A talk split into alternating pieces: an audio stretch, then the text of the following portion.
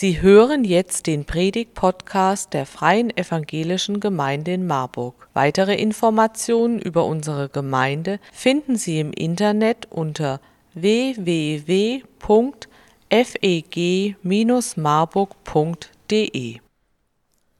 Liebe Gemeinde, zu Recht erwartet ihr von mir heute am zweiten Advent eine adventliche Predigt. Doch was meinen wir eigentlich, wenn wir etwas Adventliches erwarten? Was erwarten wir da? Natürlich, in einem solchen Gottesdienst möchten wir adventlich eingestimmt werden. Möchten die adventlichen Lieder singen, die wir schon so lange kennen, die zu unserem Leben gehören, möchten weihnachtliche Deko sehen. Bibeltexte sollen uns ansprechen, die uns auf Weihnachten einstimmen. Aber das wäre nur ein Schmalspur-Advent, der lediglich die erste Ankunft des Messias in den Blick nimmt, das Kind in der Krippe. Aber Advent ist mehr, viel, viel mehr. Das lateinische Wort Advent, wisst ihr ja, bedeutet Ankunft, die Ankunft Gottes in unserer menschlichen Lebenswirklichkeit. Von dieser Ankunft erzählt uns das Neue Testament allerdings im Doppelpack. Kommt der Messias Gottes bei seiner ersten Ankunft als Baby zur Welt, so kommt er bei der, seiner zweiten Ankunft als großer Herrscher.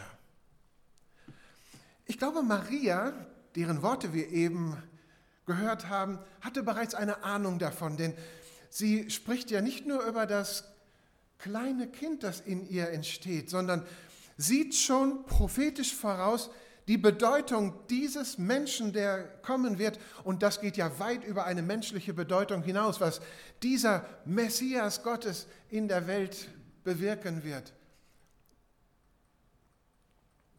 Sein erster Advent. Gott wird Mensch in Jesus, Mensch unter Menschen. Sein zweiter Advent, Jesus kommt wieder zur Welt, dann aber als Herr des ganzen Universums. Und darum, ihr Lieben, wird in vielen Gemeinden heute am zweiten Advent an die zweite Ankunft Jesu gedacht. Jesus kommt wieder. Erst wenn wir beide Advente zusammendenken, und zusammen in den Blick nehmen, haben wir die volle biblische Perspektive. Das kleine Baby und der große Herrscher. Ihr seht hier eine mittelalterliche Darstellung, ein Mosaik, wo der gekreuzigte Christus plötzlich als der Weltenherrscher, als der Pantokrator, neu zur Welt kommt, als universeller Herrscher. Und darum sitzt er hier bildlich auf einem Regenbogen und der Weltkreis ist um ihn herum. Ja. Die Bibel spricht von diesem zweiten Advent, vom Wiederkommen Christi, viel mehr als von seinem ersten. Nicht die Niedrigkeit seiner ersten Geburt wird in der Bibel stärker betont. Nein, die zweite, die Wiederkunft in Herrlichkeit, hat einen viel prominenteren Platz in Gottes Wort im Neuen Testament. Aber wenn ihr euch das jetzt so anhört, eigentlich ist das echt unpopulär zu Advent. Das ist nicht weihnachtlich. Das schüttet Wasser in unseren Glühwein. Und überhaupt, so unter uns mal gesagt, welcher normale Christ erwartet wirklich das Kommen Christi dann jetzt sozusagen? Bald oder dann oder wie? Wer erwartet denn, dass Jesus wiederkommt? Wir sind doch schon damit beschäftigt, ich jedenfalls, den neuen Terminkalender aufzuschlagen und äh, in 23 zu blättern und Termine einzutragen. Ähm, denn das müssen wir ja bald machen, sonst ist der Terminkalender für 23 schon voll. Und der Ältestenkreis in seiner Weisheit hat uns schon so etwas äh, vorgelegt. die wissen schon, was 23 alles sein wird. Und da steht keineswegs am Rand ähm, vorbehaltlich der Wiederkunft Christi. Nein, nein, wir, wir sollen im, ähm, wir sollen im Juni, ne? Nee, Juli. Am 7. bis 9. Juli zur Gemeindefreizeit nach Rehe fahren. Ähm, und Jesus, bis dahin komm bitte nicht wieder. Denn wir freuen uns da so drauf. Ja. Wenn es nicht diesen Satz gäbe im Glaubensbekenntnis, er wird kommen zu richten die Lebenden und die Toten. Er wird kommen. Und darum hatte ich die Idee, an diesem zweiten Advent über die zweite Ankunft Jesu zu predigen. Was sagt die Bibel eigentlich dazu? Und wie prägt dieser Glaube eigentlich unser, sagen wir mal, alltägliches Christsein? Am Ende der Zeit, so sagt die Bibel, am Ende der Zeit wird es ein großes übernatürliches Ereignis geben, weltumspannend, kosmisch. Und dieses Ereignis, das eine Ereignis, hat drei Aspekte. Dieses Ereignis, wenn Jesus wiederkommt, in Herrlichkeit, die jetzt noch verborgen ist. Dieses Ereignis bringt mit sich auch die Offenbarung eines Lichtes, das bis dahin etwa unsichtbar gewesen ist. Eines Lichtes, das auf unsere gesamte Menschheitsgeschichte fällt und auch auf die Geschichte jedes einzelnen Menschen. Und in diesem Licht Gottes scheiden sich die Geister. Und das nennt man das Gericht, das jüngste Gericht. Und die dann offenbar gewordene Herrlichkeit des dreieinigen Gottes ist dann der Startpunkt einer völlig neuen Welt, der Herrlichkeit Gottes, des Himmels, der Ewigkeit. Also soweit die kurze Zusammenfassung in drei Punkten. Ich glaube, das kann sich jeder ganz gut merken. Jesus kommt wieder zum Gericht und bringt die Herrlichkeit in Ewigkeit. Amen. Aber ganz ehrlich, ich habe ein paar Fragen dazu. Ihr auch? Wenn ihr euch das mal überlegt. Ich habe eine Reihe von Fragen. Ich habe mir in der Predigtvorbereitung zehn Fragen aufgeschrieben und äh, dann würde ich morgen hier noch stehen. Ich habe daraus vier Fragen rausgegriffen, in der Hoffnung, dass das auch eure Fragen sind. Ich möchte jetzt also jeweils in meiner Predigt eine Frage stellen. Vier Fragen insgesamt. Eine echte Frage ist das, keine rhetorische, wie es oft in Predigten vorkommt. Und dann lese ich einen kurzen Bibeltext vor, ohne den richtig auszulegen. Und dann möchte ich dazu eine Antwort geben, die ich denke, die uns vielleicht ein Stück weiterbringen kann. Aber es ist nur eine Art Spurensuche ohne Anspruch auf Vollständigkeit. Kommen wir zu meiner ersten Frage.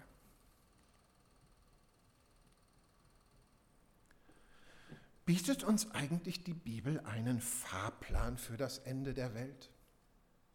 Fahrplan. Dazu habe ich diesen Text ausgesucht. Als Jesus auf dem Ölberg saß, traten seine Jünger zu ihm und sprachen, als sie allein waren, sage uns, wann wird das geschehen? Und was wird das Zeichen sein für dein Kommen und für das Ende der Welt? Jesus aber antwortete und sprach zu ihnen, so und jetzt kommen ganz viele Sachen, die hier mit Pünktchen bezeichnet sind. Jesus spricht über einige Hinweise, Kriege, Hungersnöte, Erdbeben, falsche Propheten, äh, Seuchen, ihr wisst schon.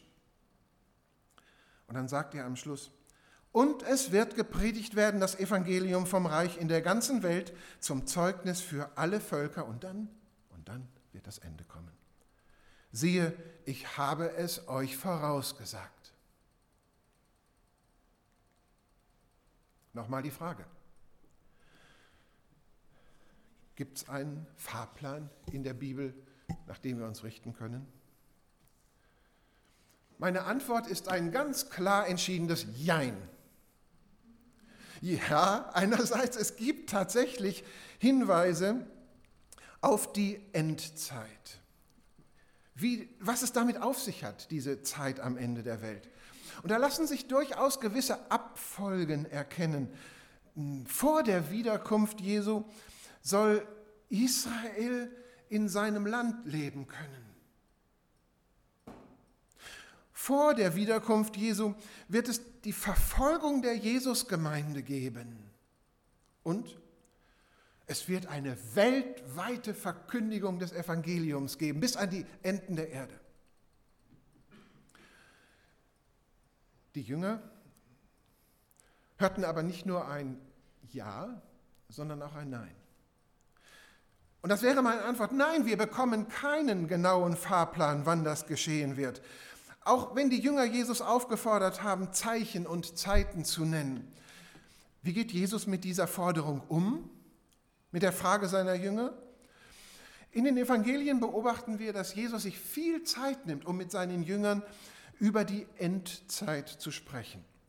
Seitenweise lesen wir seine Endzeitreden, Matthäus 24 und 25, Markus 13, Lukas 21. Ihr könnt den ganzen Nachmittag heute damit verbringen, auch noch Johannes ähm, 13 bis 17 zu lesen. Da ist es etwas andere ähm, Tendenz dieser Endzeitreden.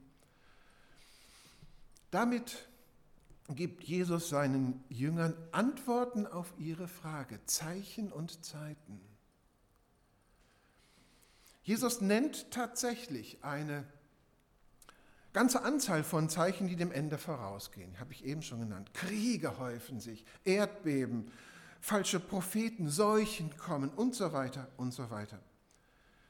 Alle diese Hinweise gaben und geben auch heute immer noch jede Menge Anlass darüber zu spekulieren, ob nicht das eine oder andere Anzeichen aktuell ist. Heute, heute, heute passiert das. Corona, ja. Was haben wir diskutiert unter gewissen Christen, äh, ob Corona diese Seuchen sind und Jesus kommt bald wieder, sozusagen. Also die Frage, die dahinter ist, ist immer, ist es bald soweit? Heutzutage haben manche Christen den starken Eindruck, die Zeichen der Zeit verdichten sich in unserer Epoche, da in unserer Lebenszeit und häufen sich regelrecht. Es ist, als liefe heute die Zeit schneller auf das Ende zu als, und als spitzen sich die Ereignisse immer weiter zu. Ja, diesen Eindruck kann man tatsächlich haben. Aber ihr wisst, man kann diese Beobachtung nicht, ich sag mal, objektiv beweisen. Das bleiben immer Deutungen. Zeichen der Zeit sind immer Deutungen. Und da ist Vorsicht geboten, weil im Laufe der Kirchengeschichte immer wieder es Epochen gab, wo Endzeitprediger ganz massiv aufgetreten sind und meinten, ihren eigenen historischen Moment prophetisch deuten zu sollen und eine klare Ansage zu machen, wie weit wir jetzt sind. Und dann gibt es das weit verbreitete Missverständnis, die Endzeit sei die nur die unmittelbar vor der Wiederkunft Jesu seiende Zeit, also sozusagen ein kurzer Zeitraum. Und dann wird dann gefragt, leben wir dann jetzt in der Endzeit? Wie lange dauert es noch? Falsche Frage. Völlig falsche Frage, sagt Jesus. Denn er ging davon aus, und das wollte er seinen Jüngern eigentlich vermitteln, dass die Endzeit, die gesamte Zeit ist von seiner Himmelfahrt bis zu seiner Wiederkunft. Dieser gesamte Zeitraum heißt für Jesus Endzeit. Dass sich also jede Generation von Christen fragen muss, was sind eigentlich die Herausforderungen für uns, für mich in dieser Zeit?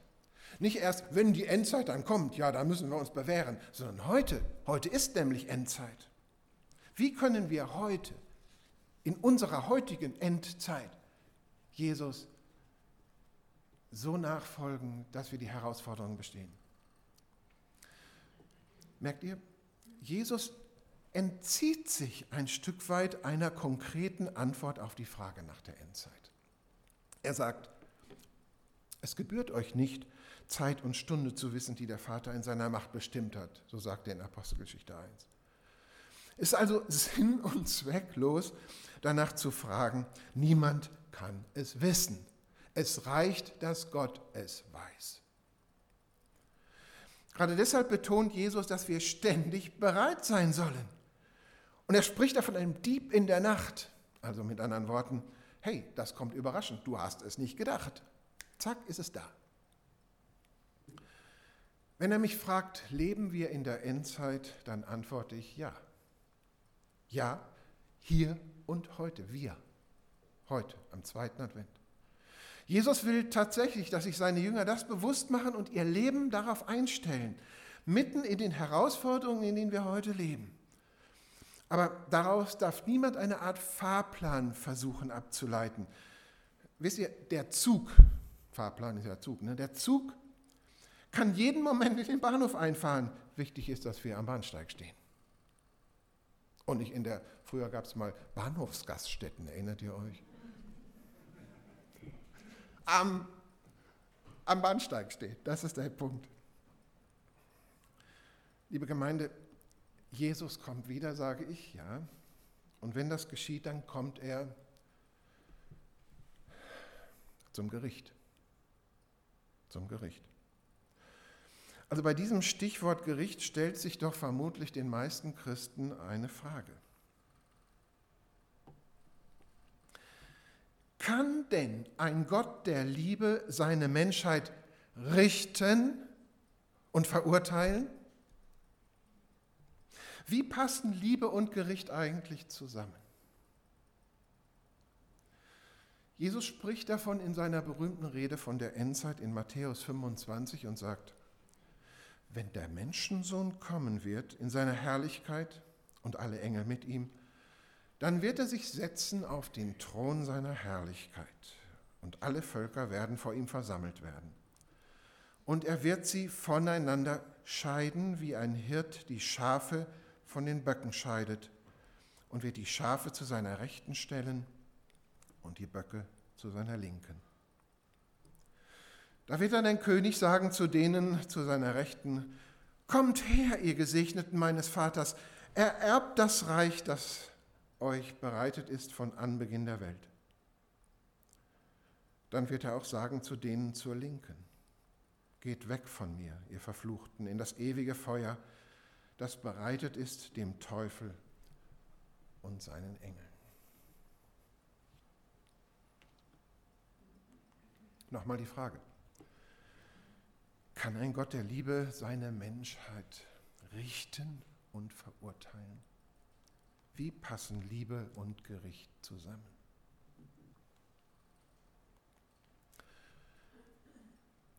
Über diese Frage wird heutzutage in unseren Kirchen und Gemeinden geflissentlich geschwiegen. Der christliche Mainstream, auch der freikirchliche Mainstream, geht davon aus, dass Gott nicht einer ist, der richten wird, geschweige denn verurteilen. Unser Gottesbild ist inzwischen mehrheitlich das eines segnenden, behütenden, begleitenden, vergebenden Gottes. Was er auch alles ist, aber nicht nur. Bis ich gesagt, ein Gott zum Wohlfühlen, den haben wir gern. Der ist an unser Leben angepasst. Der kann unser Leben gern begleiten. Und wisst ihr was? Am allerwenigsten passt die Rede von Gott dem Richter bei Beerdigungsfeiern. Wenn am Lebensende Bilanz gezogen wird, legen wir den Verstorbenen doch allermeist auf direktem Weg in Abrahams Schoß und stellen ihm die göttliche Gnade in Aussicht. Ich habe in meinen zehn Jahren als Pfarrer etwa 300 Personen beerdigt. Ich erinnere mich nicht daran, dass ich an einer dieser Beerdigungsfeiern Gericht gepredigt hätte. Ich glaube, das wäre auch nicht so gut angekommen. Was tun? Weil wir die Gerichtstexte in der, in der Bibel nun mal haben, können wir sie ja nicht einfach rausreißen. Oder was könnten wir machen? Nein, wir strafen sie mit Nichtachtung. Die überblättern wir einfach. Sie passen nicht in unseren geistlichen Duktus. Wir möchten doch als Gemeinden einladend wirken. Diese Texte sind aber abstoßend, schrecken ab. Also nochmal die Frage, Gottes Liebe und sein Gericht, wie passen die beiden eigentlich zusammen? Ganz ehrlich, das kann man ganz schwer kurz mal eben beantworten. Ich will es wirklich aber kurz versuchen mit einer Gegenfrage. Schaut mal. Wäre es denn Liebe, wenn Gott jeden davonkommen ließe, egal wie man gelebt hat? Soll etwa Putin so einfach in den Himmel kommen? Oder der Kinderschänder, der Dutzende kleiner Seelen auf dem Gewissen hat. So möchten wir Liebe, Gottes Liebe doch ganz gewiss nicht verstehen, oder? Wir empfinden, dass Liebe etwas mit Gerechtigkeit, mit Wahrheit zu tun hat. Wir wollen doch auf keinen Fall aus Gott einen frommen Gruß August machen. Vielleicht können wir uns zunächst auf diese Aussage verständigen. Ja, Gott, der heilige Gott, darf und muss Gerechtigkeit walten lassen. Das kann gar nicht anders sein. Und wenn nicht schon in dieser Weltzeit, während wir leben, dann doch wenigstens im jüngsten Gericht Gerechtigkeit muss herrschen. Die Hölle, die Menschen in ihrer Lebenszeit anderen Menschen anrichten, diese Hölle darf nicht mir nichts, der nichts mit dem Himmel belohnt werden. Das darf nicht sein. Der lebendige Gott der Bibel zeigt sich als ein Verfechter der Gerechtigkeit von Anfang bis Ende. Wir haben von Amos gelesen, diesem alten Propheten, der Gericht gepredigt hat über die, die, die schrecklichen Taten der Menschen. Und es geht weiter, weiter, weiter durch die Bibel bis ins letzte Buch, wo der Seher Johannes in der Offenbarung schaut, dass Gott alle widergöttlichen Mächte im Gericht überwindet und als Sieger triumphiert. Wenn wir also vom biblischen Gott der Liebe sprechen, liebe Gemeinde, dann meinen wir nicht einen weichgespülten Schmusegott, der fünfe gerade sein lässt und alle reinlässt.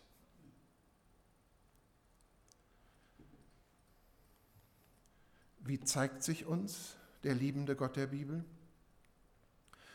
Wir lernen einen Vater kennen, der an seinen abtrünnigen Kindern zutiefst leidet der ihnen Wege ebnen will zurück ins Vaterhaus, der sich am Ende selbst hingibt am Kreuz.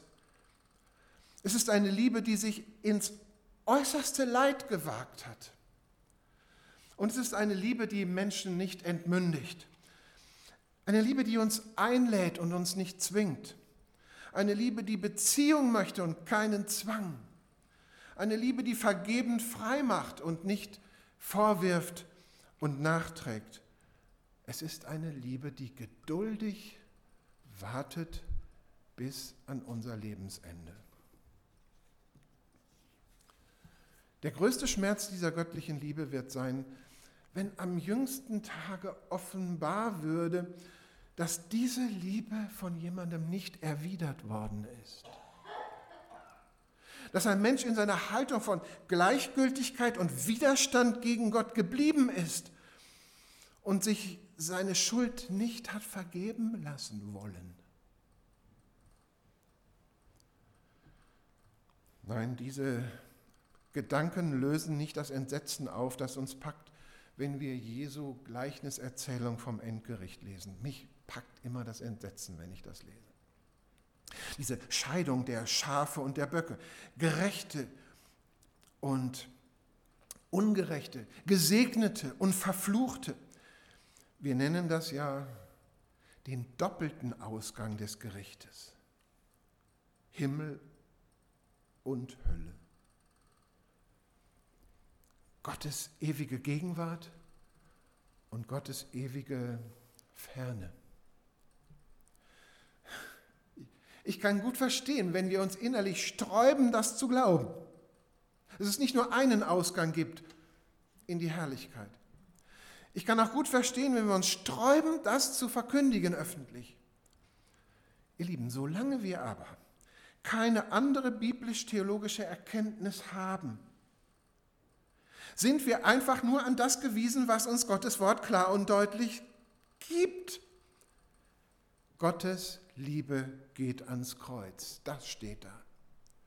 Dort ist sie zu finden. Die Liebe Gottes finden wir nirgendwo anders als am Kreuz. Und da finden wir sie in Reinkultur.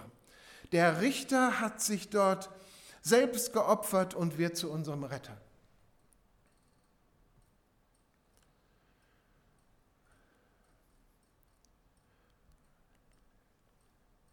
Die dritte Frage, die ich gerne mit euch besprechen möchte, heißt, was ist aber dann Gottes Perspektive über das Gericht hinaus? Denn das Gericht ist nicht das Letzte. Was ist Gottes Perspektive über das Gericht hinaus? In Offenbarung 11 und 21 steht, nun gehört die Herrschaft über die Welt unserem Herrn und seinem Christus. Und er wird regieren von Ewigkeit zu Ewigkeit. Ich sah einen neuen Himmel und eine neue Erde denn die, der erste Himmel und die erste Erde sind vergangen. Und ich sah die heilige Stadt, das neue Jerusalem, von Gott aus dem Himmel herabkommen, bereitet wie eine geschmückte Braut für ihren Mann. Und ich hörte eine große Stimme von dem Thron her, die sprach, siehe da die Hütte Gottes bei den Menschen. Und er wird bei ihnen wohnen, und sie werden seine Völker sein, und er selbst, Gott mit ihnen, wird ihr Gott sein. Und der auf dem Thron saß, sprach, siehe, ich mache alles neu. Nochmal die Frage, was ist Gottes Perspektive über das Gericht hinaus?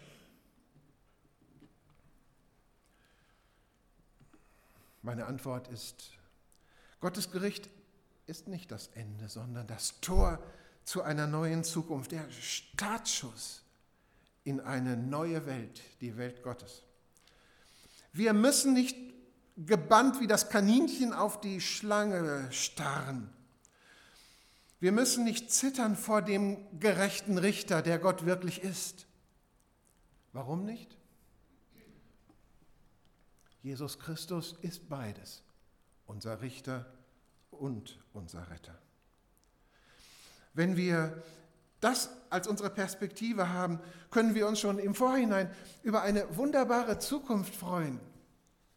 Für Paulus war das eine felsenfeste Gewissheit, eine Realität, indem er schrieb, so gibt es nun keine Verdammnis für die, die in Christus Jesus sind.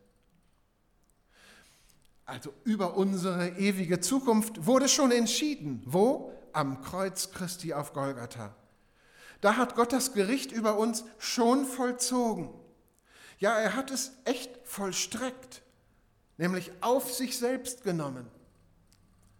Das betont Jesus im Johannesevangelium noch einmal, indem er sagt, wahrlich, wahrlich, ich sage euch, wer mein Wort hört und glaubt dem, der mich gesandt hat, der, der hat das ewige Leben und kommt nicht in das Gericht, sondern ist vom Tode zum Leben hindurchgedrungen. Wenn wir uns daran festhalten, an diesem Wort.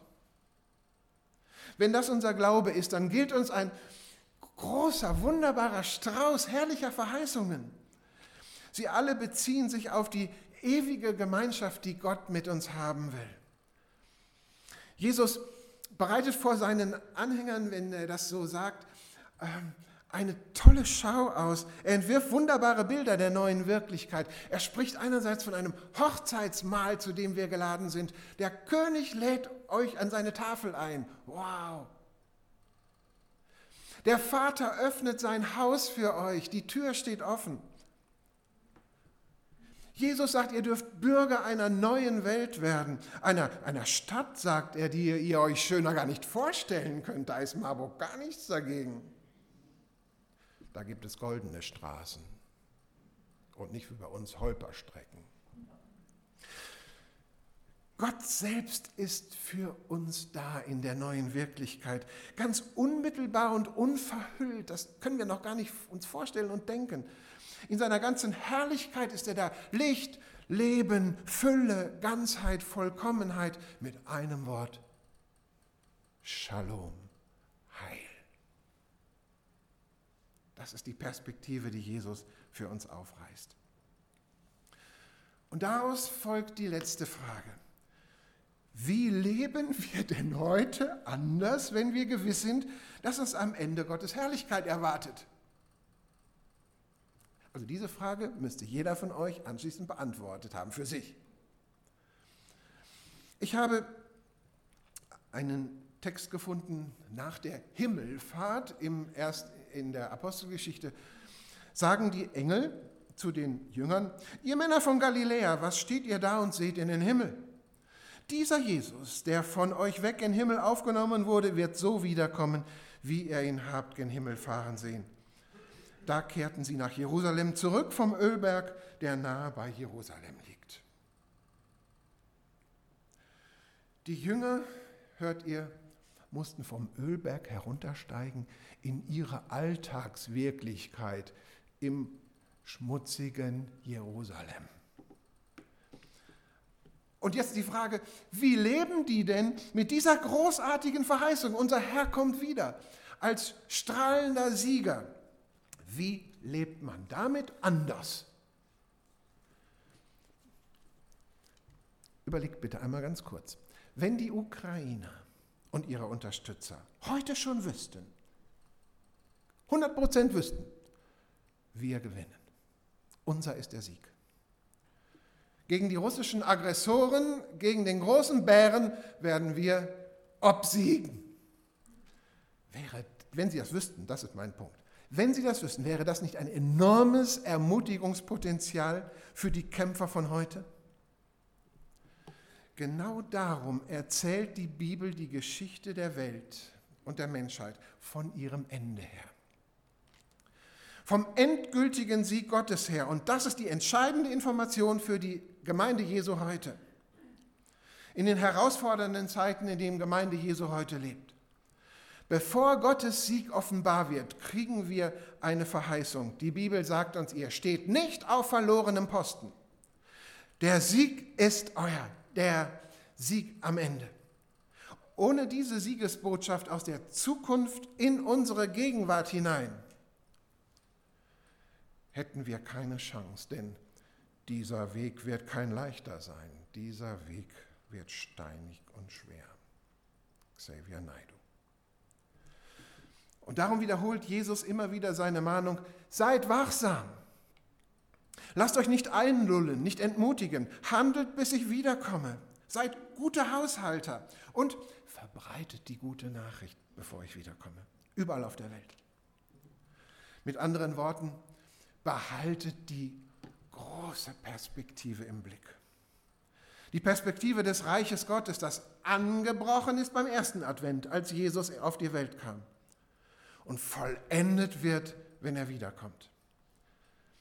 Und wisst, dass euer kleines Leben, euer kleines Leben mit eingebaut ist in diese große Perspektive.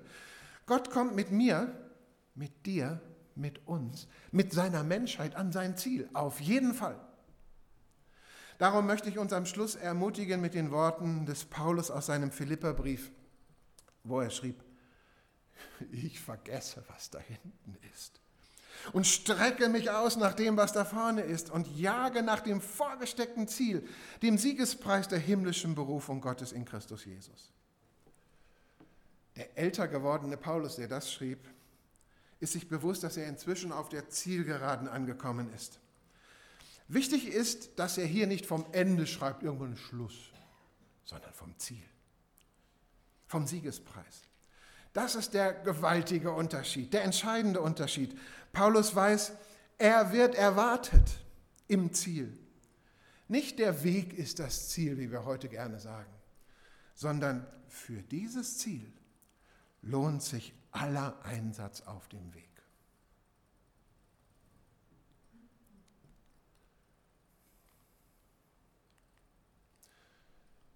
Ich habe euch dieses Bild mitgebracht und das Wort von Paulus und habe euch eine Karte gestaltet. Das Bild habe ich für euch ausgesucht und den Vers da drauf kopiert und möchte euch gerne heute diese Karte mitgeben in diese Adventswoche und in die Weihnachtszeit.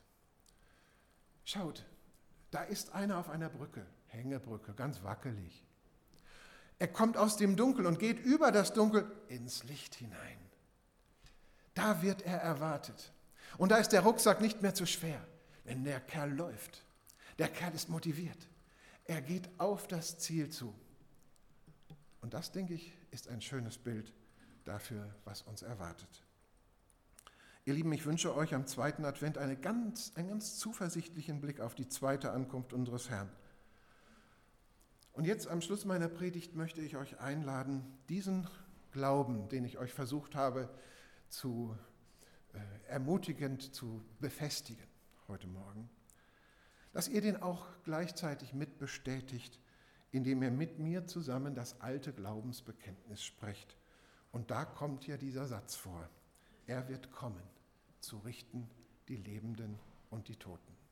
Ich lade euch ein, dass wir miteinander aufstehen und das zum Lob und Lob Gottes und zu unserer eigenen Vergewisserung sprechen.